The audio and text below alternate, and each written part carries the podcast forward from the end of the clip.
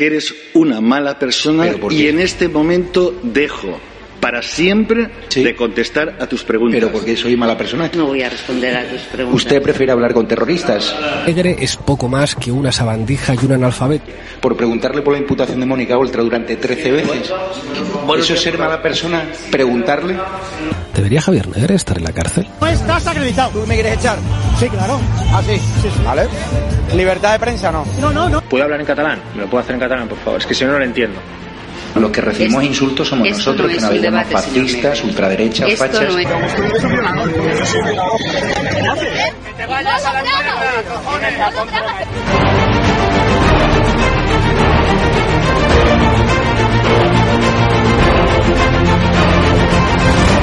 dinero te da el gobierno español? Dos mil.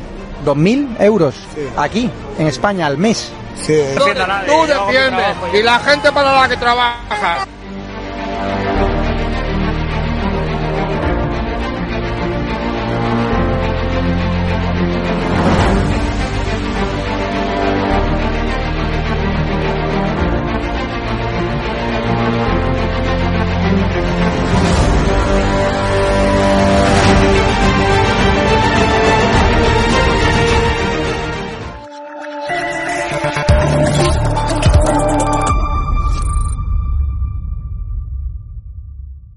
Bienvenidos un día más a Estado de Alarma. Bienvenidos a un nuevo vídeo donde vamos a tratar la actualidad geopolítica en este caso y ya lo están viendo en el título. ¿Sánchez ha traicionado al Sáhara Occidental? Pues sí, este es el título porque nos vamos a meter de lleno a conocer la situación actual, es que hay que conocerla en el Sáhara porque parece ser que ahora con la cumbre de la OTAN, y hay que decirlo también anteriormente, está más que olvidada. Hay que recordar que fue la provincia número 53 de España y que se le dio de lado eh, cuando eh, a partir de 1975 no se quiso realizar un referéndum en la zona eh, como tenía que haber hecho en este caso y así se comprometió España y no lo hizo. Por eso vamos a conocer hasta dónde hemos llegado. También voy a querer hablar con el entrevistado de esos sucesos trágicos. Eh, que han acontecido en la valla de Melilla, eh, donde se cifran ya en torno a 40 muertos. Eh, todo esto también lo vamos a tocar, el tema de África, cómo la inmigración también ilegal cada vez es mayor porque cada vez eh, empiezan a aumentar también la población allí. Así que todo esto lo vamos a tocar hoy con Taleb Ali Salem, muchísimas gracias por estar hoy con nosotros aquí en Estado de Alarma. Muchas gracias por tenerme, es un placer. Que por cierto, Taleb, antes de empezar con la entrevista de lleno, eh, vi que eh, para que, que, nuestros telespectadores te conozcan, tú te criaste en un campo de refugiados en Tinduf, ¿no? En Argelia. Y ahora, bueno, estás viviendo en España. Si nos puedes contar un poco esa experiencia, que creo que puede ser interesante. Sí, bueno, yo soy víctima directo ¿no? de este conflicto que, que, mencionabas, que es el conflicto del Sahara Occidental, que bueno, es un conflicto demasiado olvidado por los medios de comunicación y por la política internacional, pero es un conflicto clave en todos los problemas eh, geopolíticos que estamos viendo en el norte de África, problemas con España, también se mete Italia, se mete Argelia y de fondo, de fondo el problema del Sahara Occidental siempre está ahí es una descolonización no resuelta, es una invasión ilegal que, que, realizó Marruecos a ese territorio y es un abandono que realizó España del que yo soy víctima como otros tantos miles de, de, saharauis. Es verdad que, bueno, yo nací en esos campamentos de refugiados donde, pues eso, siguen existiendo esos campos de refugiados donde miles de saharauis siguen esperando que llegue una solución para este, para este conflicto. Nací en esos campamentos de refugiados, crecí en estos campamentos de refugiados hasta aproximadamente los 8 o 9 años que tuve la oportunidad, pues eso, de, de, venir aquí a España con una familia de acogida los primeros años, de, bueno, pues eso, de formarme, de tener un futuro y, bueno, digamos que, que, que, que, de desarrollarme como persona en lo que se conoce como primer mundo, ¿no? Claro, bueno, el cambio eh, debió ser brutal, ¿no? Imagino, el que experimentaste. Sí, realmente es eso, es venir eh, al primer mundo, ¿no? Cuando vienes de un campo de refugiados donde no tienes absolutamente nada y llegas a un sitio donde pues eso empiezas a descubrir absolutamente todo. Te hablo que te llama la atención desde un botón que enciende la luz hasta un grifo que, que, echa agua, ¿no? Pero eso también es problema directo de, de, de, ese gran olvido al que está sometido no solo el pueblo saharaui, sino muchos pueblos eh, africanos que tienen territorios realmente ricos, que pueden vivir en condiciones económicas muy cómodas, pero que debido a esos intereses internacionales, esos intereses económicos y geopolíticos, desgraciadamente viven en esa situación de refugio y de desconocer hasta lo más básico que es encender una luz o una casa, ¿no? Bueno, dale, vamos a meternos ya de lleno en bueno, el ambiente ¿no? geopolítico, porque Pedro Sánchez eh, hace escasos meses eh, anunció ¿no? que aceptaba eh, para colaborar en este caso con Marruecos para estrechar relaciones ese plan de autonomía que tenía concedido Rabat en el Sáhara Occidental. me gustaría que nos contaras cómo se sintió el pueblo saharaui tras esta noticia y bueno, tú personalmente, claro. Lo has explicado muy bien, porque es, es, aceptar, ¿no? Porque Marruecos lleva mucho tiempo ofreciendo ese plan de autonomía ¿no? para el Sáhara Occidental. Recordemos que el Sáhara Occidental sigue siendo calificado por las Naciones Unidas como la última colonia en África pendiente de descolonizar. Y ya la Haya, en el, el, Alto Tribunal de la Haya, en el año 75, dictaminó en una sentencia, después de un estudio de nueve meses, y le pidió a Marruecos que presentara todas las pruebas que tenía para demostrar que ese territorio le pertenecía y que tenía soberanía sobre ese territorio.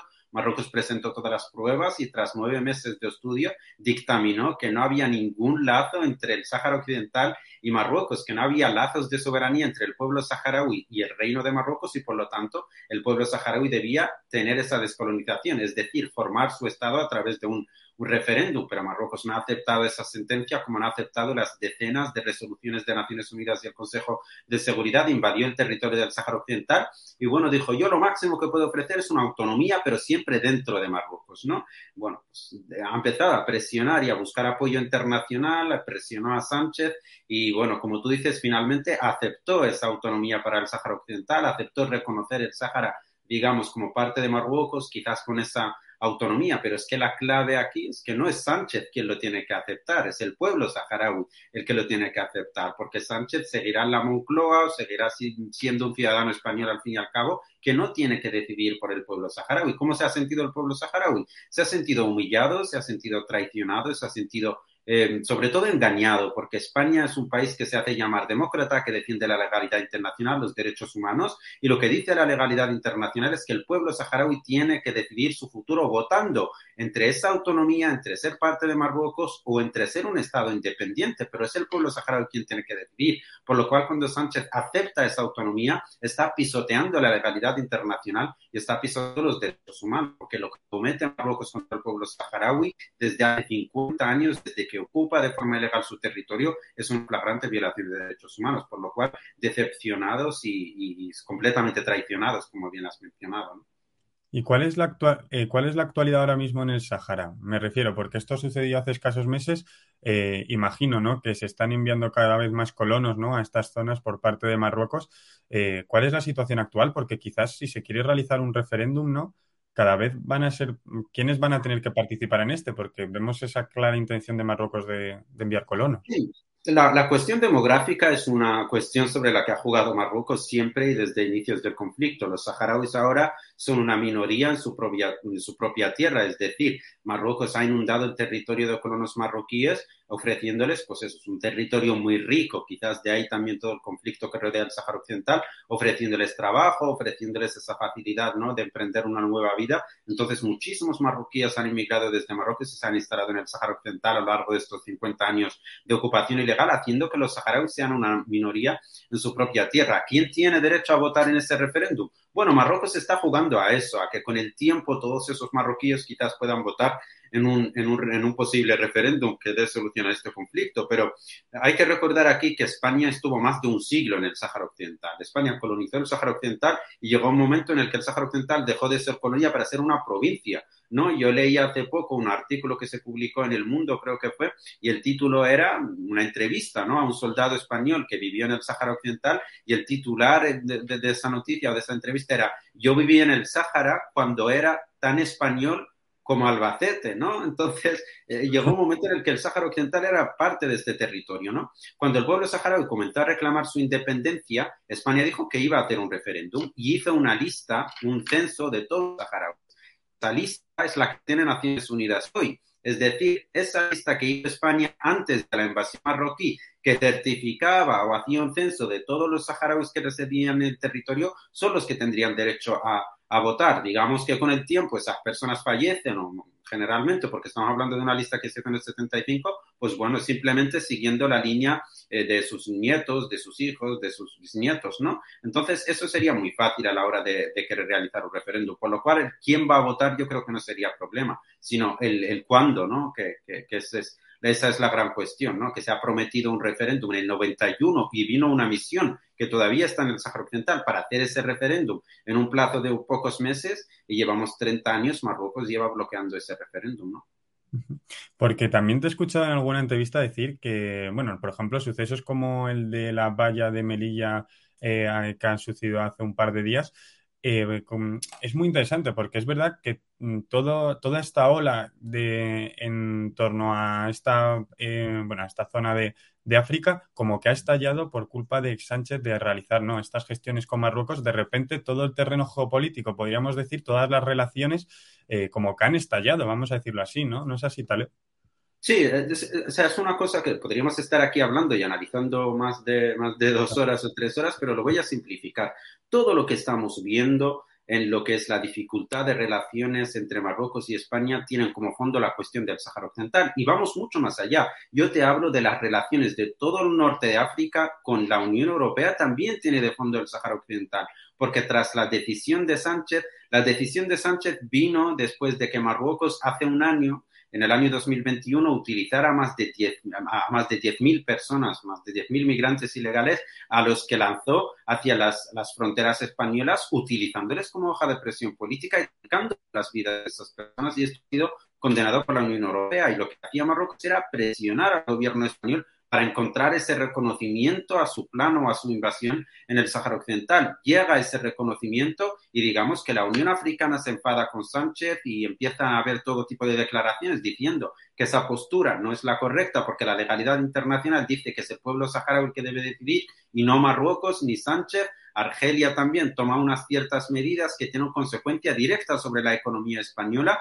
y esto también es aprovechado por Italia y Alemania que van corriendo a ocupar ese espacio que ha dejado eh, España en las relaciones con Argelia, intentando también que ese flujo de gas natural, Argelia es el, segundo país de África con más reservas de gas natural de todo el continente. Entonces, Alemania e Italia están intentando aprovecharse de ese vacío que deja la relación tensa por la decisión tomada eh, por Sánchez. Por lo cual esto también nos, nos, pone ante un plano geopolítico y también de movimientos eh, de forma internacional, ¿no? Y que, toca muchísimos más estados y muchísimos más intereses y que de fondo tiene la cuestión del Sáhara Occidental.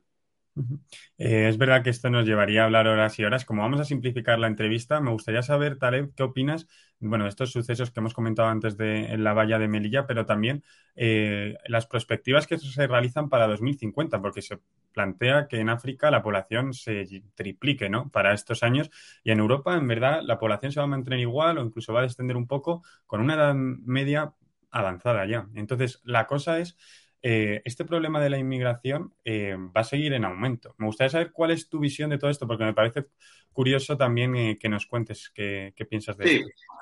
tenemos que estar preparados porque este solo va a ser el primer capítulo de muchos que vamos a seguir viendo. La inmigración va a ir aumentando y estamos viendo problemas económicos dentro de, Europa y que, bueno, se está culpando un poco a la guerra que está sucediendo en Ucrania, que están los precios, se están dificultando de los ciudadanos en el primer mundo, en economías desarrolladas, pues imagínate, ¿no? En África que también está sucediendo lo mismo y también cada vez hay más conflictos y todos los analistas especializados en economía están indicando que también llegará la hambruna eh, quizás un poco más feroz a África y esto provocaría también eh, pues esas oleadas de personas que buscan un futuro mejor. Por un lado, estoy viendo que Marruecos siempre ha seguido esta política y esto no lo digo yo, hay investigaciones periodísticas, informes de, de, de, de agencias de seguridad como el CNI o la Agencia de Seguridad de Italia que certifican que Marruecos utiliza a estas personas y facilita ese flujo migratorio para que la trayectoria a través de Marruecos acabe en la frontera con Ceuta y Melilla o acabe en las pateras que llegan a Canarias o al sur de España y se sabe que Marruecos utiliza a estas personas. Yo creo que la primera solución es enfrentar el problema. La Unión Europea, el gobierno español se tienen que sentar y tienen que enfrentar el problema de frente. No tienen que estar eh, renunciando a ese chantaje marroquí porque eso alimenta que Marruecos siga utilizando a esas personas. Eso es lo primero que hay que hacer. Y también después de la última tragedia, lo que hemos visto es que Pedro Sánchez salió a decir que se ha hecho un buen trabajo. La Unión Europea de los Derechos Humanos y hemos crecido y hemos estudiado en los colegios, universidades europeas y donde siempre se ha abanderado la defensa de los derechos humanos, la defensa de los derechos de las personas a inmigrar y a una vida digna y a un trato digno, lo que no puede hacer el presidente de un Estado supuestamente democrático es salir a justificar la masacre de esa forma. Hoy he visto otra entrevista donde decía intentaba un poco recular, ¿no? Y decía que lamentaba las muertes perdona, ya sabemos que lamentas las muertes. Cualquier persona con un mínimo de humanidad lamentaría estas muertes, pero es que España es responsable también de algún modo de lo que está sucediendo. Y Pedro Sánchez, como persona, eh, como presidente del gobierno español y máximo responsable del Estado español en lo que es la política internacional actualmente, debería de dar una respuesta un poco más concreta. No solo tiene que lamentar, tiene que ser una política que garantice el respeto de los derechos humanos en la lucha de lo que se llama inmigración ilegal. Tiene que garantizar que Marruecos deje de traficar con estas personas y sobre todo tiene que, a través de la Unión Europea, garantizar un programa de inmigración legal y ordenada, como se dice, pero sobre todo respetuosa con los derechos humanos y con lo, y con los, y con lo que buscan estas personas, que es un futuro mejor, ¿no? Eh, para ir ya cerrando, eh, todavía nos quedan cinco minutillos, pero eh, ¿qué países reconocen internacionalmente a la República Árabe Democrática Saharaui? Porque esto también es interesante, ver en los apoyos ¿no? que tienen internacionalmente.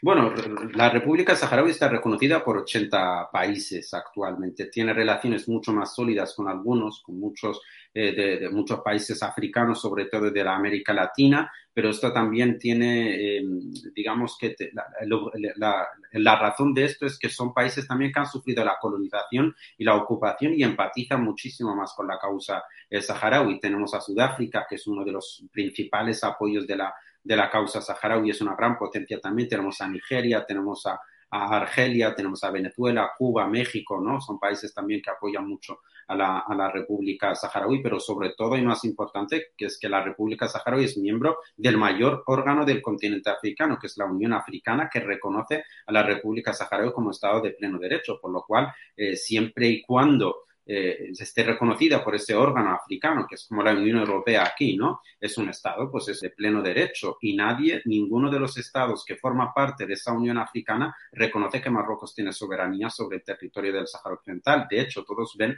como, eh, que es un, todos lo califican de ocupación ilegal, por lo cual nos sorprende muchísimo a todos que Sánchez, contradiciendo la legalidad internacional, contradiciendo la, la Unión Africana, vaya en esa ideología de legitimar la ocupación marroquí. Yo creo que ha sido un suicidio político y un suicidio económico. También se están notando las consecuencias de esta crisis con Argelia tras esa decisión. Claro, y que está aprovechando, como bien has dicho antes, ¿no? Países como Italia Em, otra cosa que me parecía bastante a destacar, ¿no? Es que, claro, era la provincia número 53, tenían DNI español, porque el vínculo que existe o sigue existiendo, me gustaría saber un poco eso, de cómo la presencia española en el Sáhara durante estos años que hemos comentado, en la actualidad es verdad que se sienten traicionados. Pero cuéntanos em, si esperan, en este caso, para buscar una solución eh, que España eh, mueva ficha o porque parece ser que no va a ser el camino. Así que también te quiero preguntar eh, qué solución ves tú, porque es algo pues, que ahora mismo está en stand-by, ¿no? Podríamos decir. Bueno, los vínculos, tienes que saber, tenemos que partir del punto de que la República Saharaui es el único Estado árabe que tiene el idioma español como segundo lengua oficial. De los más de 20 países árabes, el único país árabe eh, que tiene el español como segundo idioma oficial es la República Saharaui. Realmente apostar por una república saharaui yo creo que habría sido clave no solo para eh, una eh, prosperidad económica tanto para la república saharaui como para España, sino también para hacer ese puente entre la Hispanoamérica todos los hispanohablantes con el mundo árabe, ¿no? El pueblo saharaui o la República Saharaui siendo también un país árabe y un país con esa cultura hispana, habría sido el puente entre esos hispanohablantes y el mundo árabe y se habría podido aprovechar culturalmente y también eh, políticamente, pero por desgracia se ha querido apostar por, por otras vías. ¿Qué solución veo? Yo veo que estamos en un mundo completamente cambiante y que está cambiando cada vez eh, a un ritmo mucho, mucho mayor, ¿no? Hemos visto de todos, ¿no? Como todos los analistas coincidían antes de la guerra de Ucrania en que no habrá guerra y que las amenazas de Putin tan solo eran eh, amenazas estiles y no veremos guerra y fíjate, que ya estamos casi por un año de, guerra en Ucrania. También hace poco, eh, las declaraciones del presidente francés, hace pocos años decía que la OTAN era un órgano completamente muerto y es verdad, la OTAN era un órgano inerte, ¿no? Y ahora estamos viendo que la OTAN vuelve como a resurgir con mucha fuerza y hay mucho otanismo entre los países que, que, decían que la OTAN estaba, estaba muerta. Hay mucho cambio geopolítico, hay mucho eh, movimiento de ficha y la causa saharaui, pues eso, forma parte de, de ese de esas estrategias internacionales y creo que se acabará apostando por un referéndum donde el pueblo saharaui pueda decidir su futuro, porque es que cualquier otra solución es perpetuar un conflicto en el norte de África que ahora no beneficia ni al norte de África ni beneficia al sur de Europa. Lo que busca el sur de Europa es estabilidad y obligar al pueblo saharaui a aceptar una solución como la autonomía es condenar el norte de África a una guerra que quizás traiga eh, tragedias eh, y unas consecuencias trágicas tanto para el norte de África como para el sur de Europa. Bueno, pues si te parece, Taleb, nos vamos a quedar con esos últimos titulares que nos has lanzado. La verdad que yo creo que esta entrevista eh, ha servido, sobre todo para nuestros telespectadores, acercarnos ¿no? a esa realidad activista que eres ahora mismo, ¿no? Para hacer conocer a todas las personas que quieran interesarse en el tema eh, por el Sáhara Occidental. Muchísimas gracias por haber estado con nosotros aquí en Estado de Alarma. Muchas gracias, un placer. Bueno, a ustedes, cualquier cosa que nos quieran comentar, siempre ahí abajo por YouTube, en la caja de comentarios, les leemos siempre encantados. Queremos saber su visión acerca del Sáhara Occidental y de todo este clima geopolítico que está sucediendo ahora mismo en el norte de África y que también está afectando, como hemos visto en esta entrevista, al sur de Europa. Este año celebramos el 40 aniversario de nuestro Estatuto de Autonomía. Un año que vendrá cargado de actividades para todos. Exposiciones, conciertos, eventos culturales, deportivos. Un sinfín de propuestas que celebrarán a lo grande el orgullo de ser como somos. Orgullo de nuestro compromiso con el esfuerzo y el trabajo, de nuestra apuesta por la libertad, la concordia y el entendimiento. Orgullo de nuestra tierra fértil, hermosa y acogedora orgullo de nuestro pasado y nuestro presente, porque nos permite avanzar hacia un futuro innovador, de vanguardia. Orgullo de nuestro compromiso con el desarrollo de nuestra tierra, decididos a hacer más grande nuestra región, más próspera y más comprometida con su entorno, más sostenible y en armonía. Orgullo por apoyar y ayudar a los que más lo necesitan, convencidos de que nuestra sociedad no es mejor hasta que los más vulnerables dejen de serlo convencidos de que cualquier sociedad se debe a los suyos y cuida de todos. Hombres y mujeres que avanzan, trabajan, se esfuerzan, disfrutan bajo el sol mediterráneo, generosos y abiertos al mundo. Así nos sentimos, orgullosos de ser como somos. 40 aniversario del Estatuto de Autonomía de la región de Murcia.